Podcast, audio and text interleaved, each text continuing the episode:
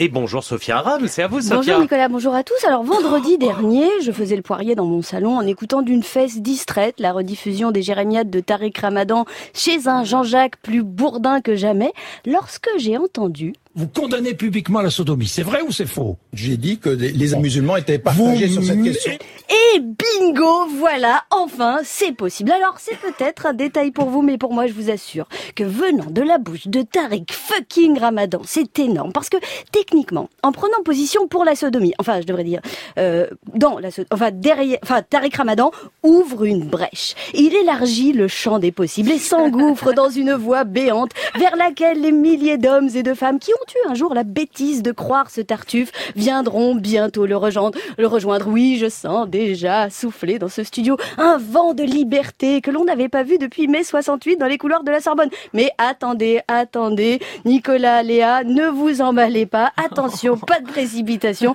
Il n'a encore rien dit sur la double péno et la brouette tonkinoise. Non, non, c'est pas encore le moment de tout lâcher.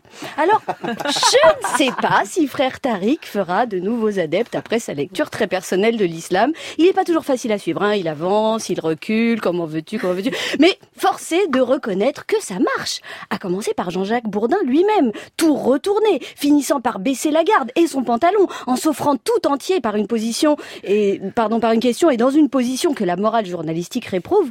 Jugez plutôt par vous-même. C'est le message, le pardon de l'islam. Ah, Est-ce que vous pardonnez euh, à ces jeunes femmes plaignantes qui vous accusent alors non, non, non, non, non, vous ne rêvez pas. La question c'est bien, est-ce que Tariq Ramadan pardonne aux femmes qui l'accusent de viol C'est la question magique par excellence puisqu'elle permet au prédicateur de se téléporter directement sur le banc de la victime tout en plaçant les plaignantes sur le banc des accusés. Une aubaine pour celui qui, trois minutes après avoir reconnu ses propres mensonges à la justice, se retrouve comme par magie dans la position de pardonner à celle qui l'accuse de mentir. Bref, après la présomption d'innocence des prévenus, Bourdin innove avec la présomption de mensonge des plaignantes, ce qui ouvre de belles perspectives. Hein. Weinstein pardonne à toutes ces tentatrices qu'il accuse Ou bien, je ne sais pas moi, Landru a-t-il eu le temps de pardonner à toutes ces femmes qui avaient pris sa chaudière pour un crématorium? Bref, autant de questions que l'on ne pense pas assez souvent à poser et qui nous permettraient de voir en chaque victime le potentiel bourreau qui sommeille en lui, en elle.